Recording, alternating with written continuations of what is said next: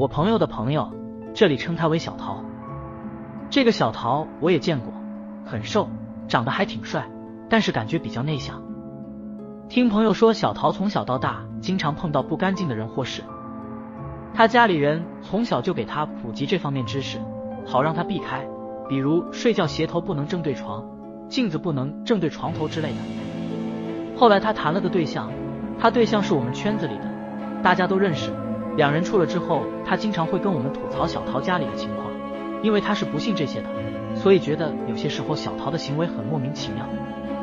他还跟我们说，小桃的房间虽然很大，但是特别空旷，整个房间就是床、衣柜、电脑桌，其他什么都没有，看起来还挺恐怖。有次我们喝酒，大家都喝得二麻三麻的，就聊到小桃身上的事儿，有几个听说鞋头不能对着床头这事儿还不信，说他们经常就这么反着做，也没遇到什么大事儿。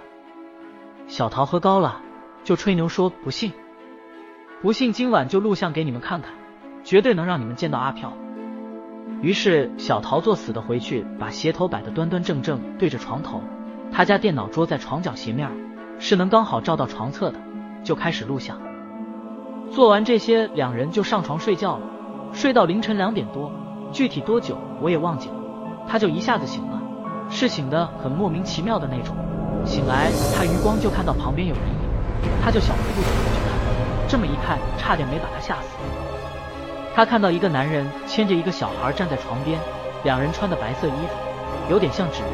两人脸色都是惨白的，略微有点发青，从上往下俯视他，眼神是那种特别冰冷，不带一点温度。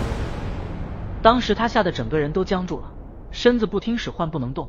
三个就在那儿凝视半天，缓了好一会儿，他才用手肘去戳他对象。他对象睡眠也算浅，没几下就被戳醒了。也就是他醒的那刻，两人才突然不见了。他对象醒来，看他脸上全是汗，知道是他遇到什么了，连忙起来开灯给他倒水喝，顺道还把他拖鞋甩老远。